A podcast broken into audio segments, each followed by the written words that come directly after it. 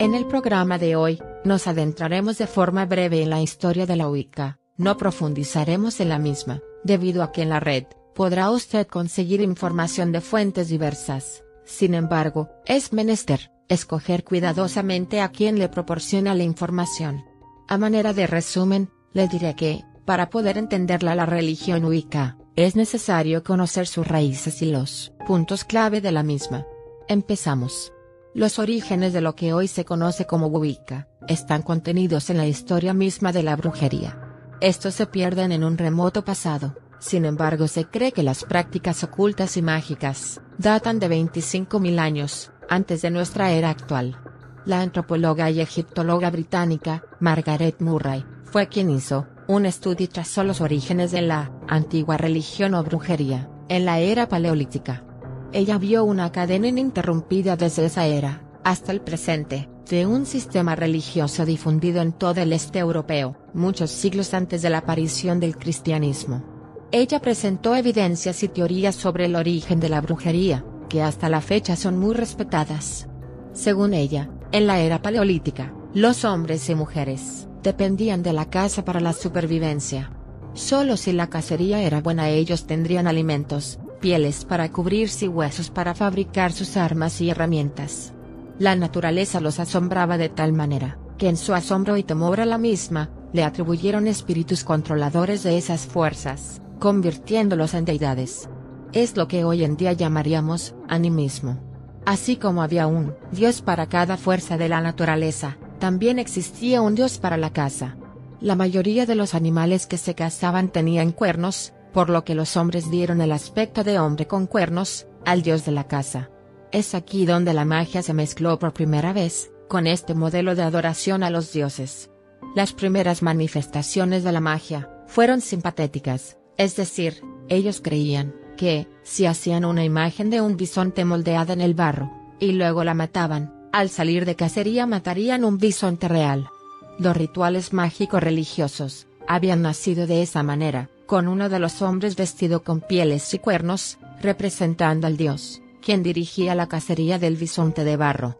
Hoy en día aún se encuentran pinturas en cuevas, que datan de esa era y representan ese ritual.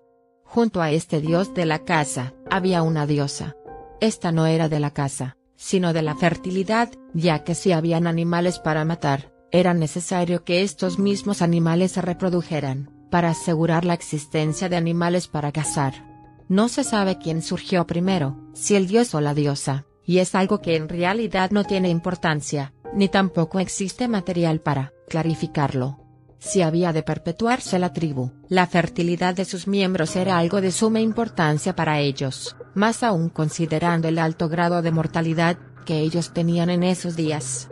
Para la magia simpatética, figuras de animales copulando se moldeaban en el barro, y acompañaban en el ritual a miembros del clan en el mismo acto.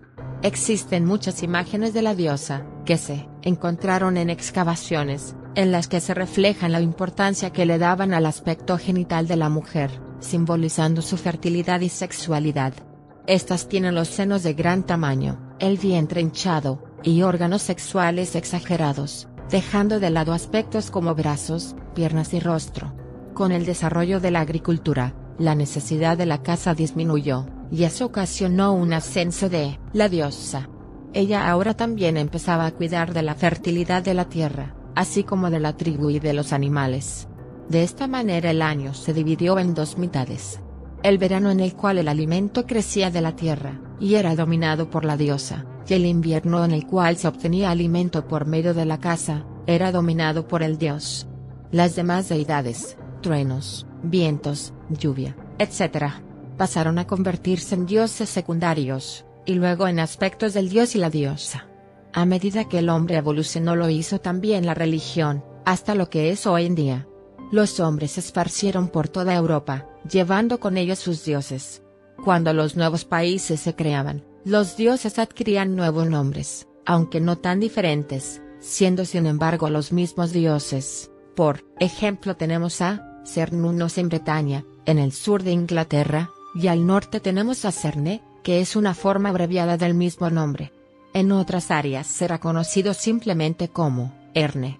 Cuando el hombre aprendió a guardar sus cosechas en graneros para el invierno, la casa se volvió aún menos necesaria, por lo que el dios de la casa pasó a ser el dios de la naturaleza, la muerte y el más allá.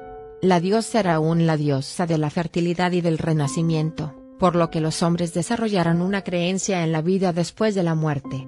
Existen evidencias de esto, en tumbas encontradas, en las que se hallaron mujeres enterradas con toda su joyería y atuendos de gala así también de hombres enterrados con sus armas, con sus perros, y con todo lo que pudiesen necesitar en su vida en el más allá. Estamos hablando de épocas anteriores al 10.000 a.C. Con el desarrollo de diferentes rituales, se originó necesariamente el sacerdocio, un grupo selecto de personas que tenían más resultados al dirigir los rituales. En algunas áreas de Europa, aunque no en toda ella, estos sacerdotes recibían el nombre de Uika, que significa sabio. De hecho, en la antigüedad, los jefes o reyes de los clanes jamás tomaban una decisión importante sin antes consultar con el Weitan, o consejo de los sabios. Ellos no solo dirigían los rituales, sino también conocían la herbolaria, la magia, la adivinación, así como también la medicina y las leyes. Para las personas de esa época los Uika eran los únicos medios entre los dioses y ellos. En los grandes festivales, ellos se convertían en casi dioses, y eran tratados como tales. Eran muy respetados y temidos por ello.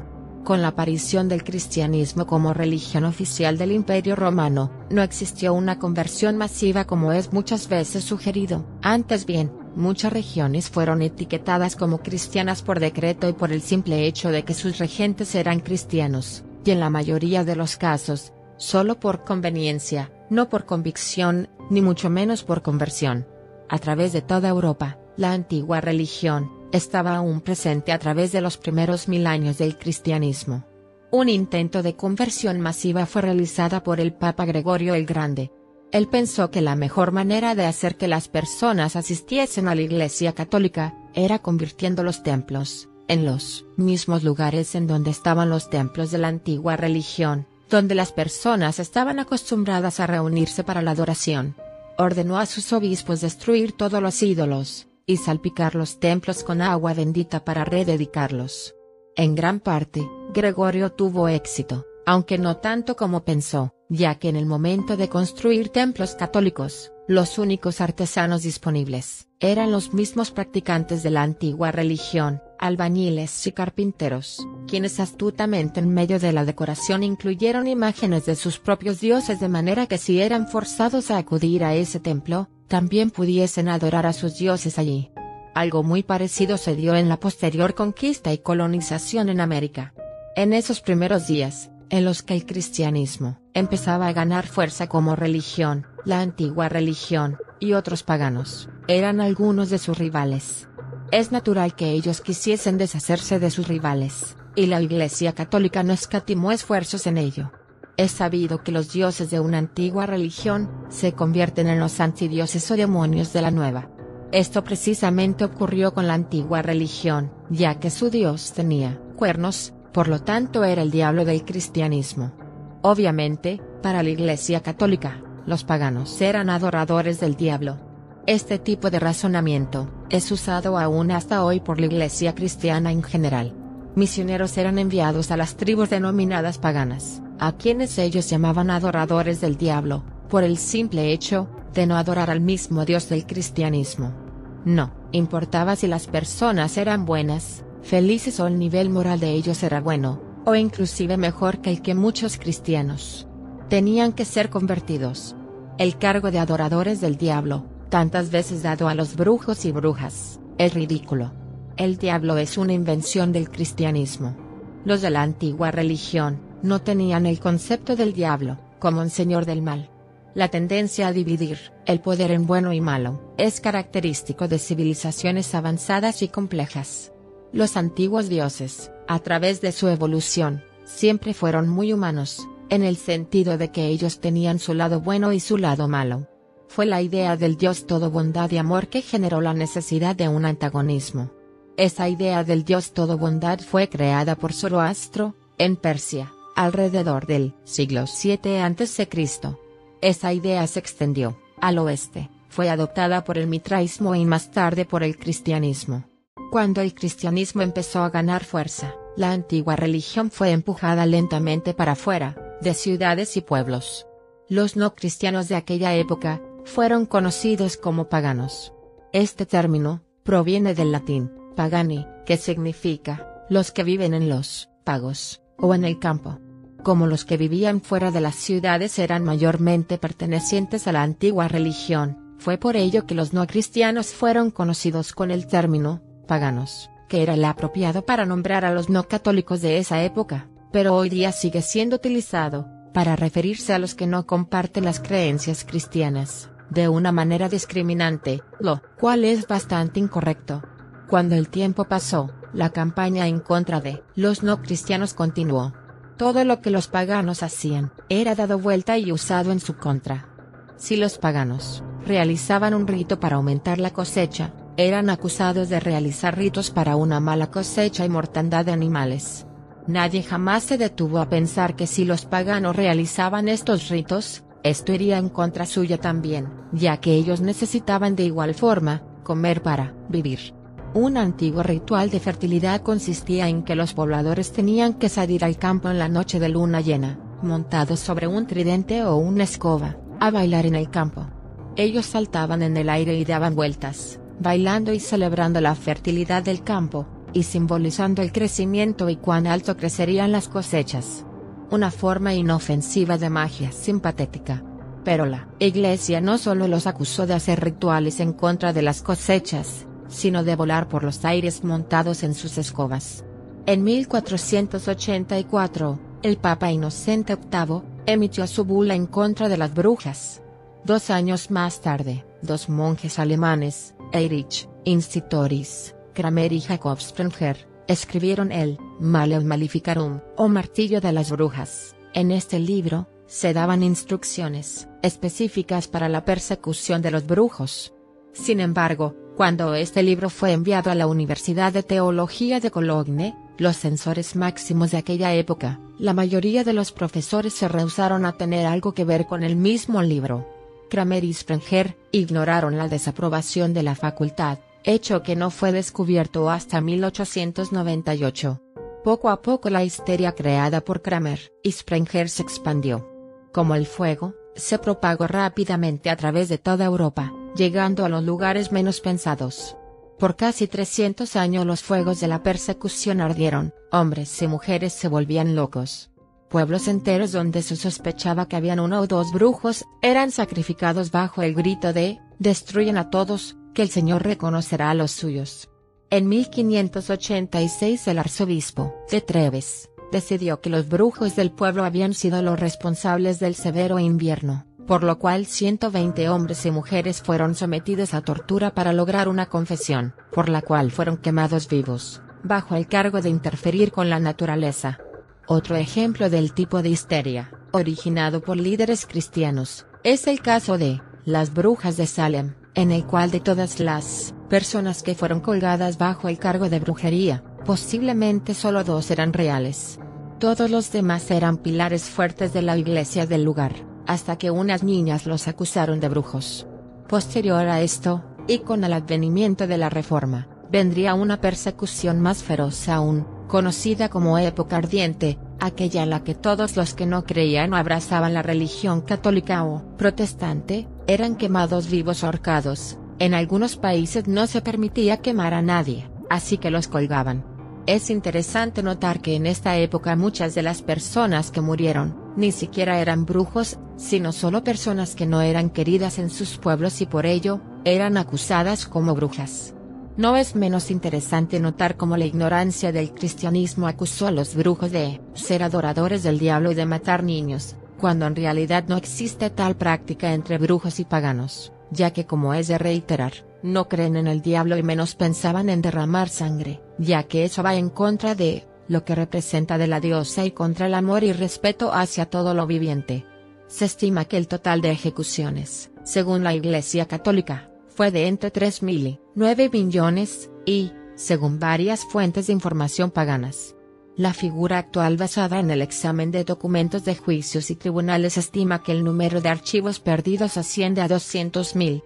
los jueces no perseguían solamente a mujeres. El balance de género variaba de acuerdo a la localidad. Un 90% de los acusados en Islandia fueron hombres, cerca de 80% fueron mujeres en Europa Central. Sin embargo, sobre el número total de ejecutados, el 75% fueron mujeres. La mayoría de las sentencias de muerte eran dictadas por cortes civiles, no por la Iglesia.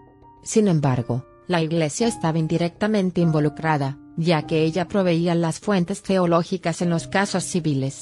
Los inquisidores no buscaban solo a brujos, principalmente se interesaban en herejes. Aún así, la Iglesia no es directamente responsable por las muertes dadas por sentencias civiles, aunque sí era responsable por los arrestos por causa de creencias diferentes a las suyas, por las torturas y ejecución de minorías religiosas en esas cortes. Una costumbre, era que si las creencias de alguien diferían de las de la Iglesia católica o protestante, no se le podía dar a esa persona libertad de culto ya que corrompería al resto del pueblo. La severidad de la persecución no era uniforme en toda Europa, se concentró primeramente en el este de Francia, Alemania y Suiza. Muchos países se libraron de los tiempos ardientes. La época ardiente y su persecución disminuyó grandemente con la llegada de la época de la Iluminación cuando las personas empezaron a cuestionar los dogmas religiosos, sostenidas por mucho tiempo.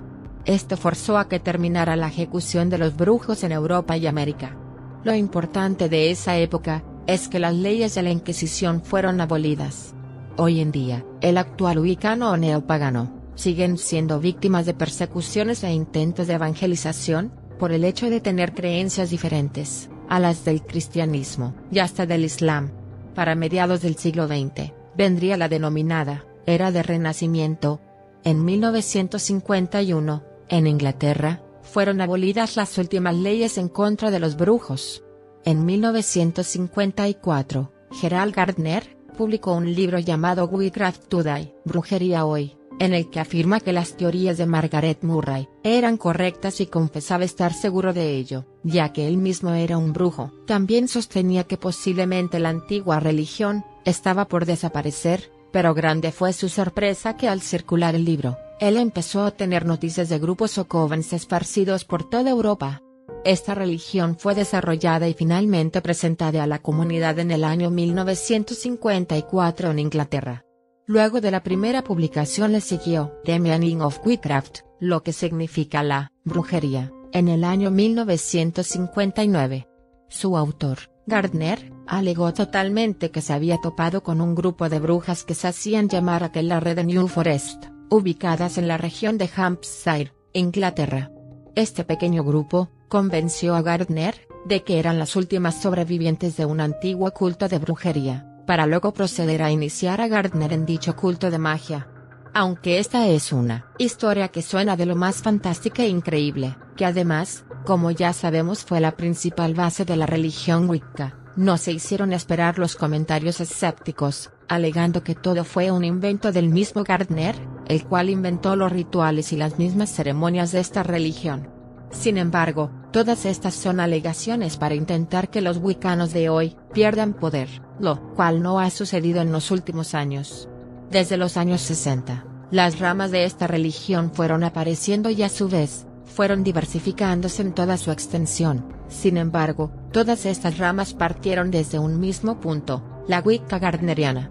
La Wicca llegó a los Estados Unidos, gracias al autor Raymond Buckland, el cual se inició como un gardneriano. Luego de que Raymond hiciera su primera publicación, Estados Unidos despertó ante el mundo de lo mágico y lo sobrenatural, obteniendo mucho interés por parte de la población estadounidense. Y aunque muchas personas optaban por seguir las creencias, rituales, y costumbres de la Wicca gardneriana, se empezaron a notar practicantes que recopilaban distinta información, para poder crear sus propios rituales, y asimismo iban dándole un nuevo sentido de innovación a esta religión. En México la Wicca llega más que nada a fines del siglo XX, gracias al Internet y a la globalización, con libros y series de televisión que tocan el tema. Pero el gran boom, es con el libro de Paulo Coelho, Brida, que narra la historia de una joven que entra en el mundo de la Wicca. Brida llega a México y arma un coven, pronto se corre la noticia y la gente pelea por estar en sus grupos de estudio. En la actualidad muchos jóvenes son liderados por alumnos de UICA, y toda la comunidad UICA en México la conoce. No se pierda la próxima semana nuestro siguiente capítulo en el que describiremos más lo que es la Wicca y el cómo iniciarse en ella. Hasta pronto.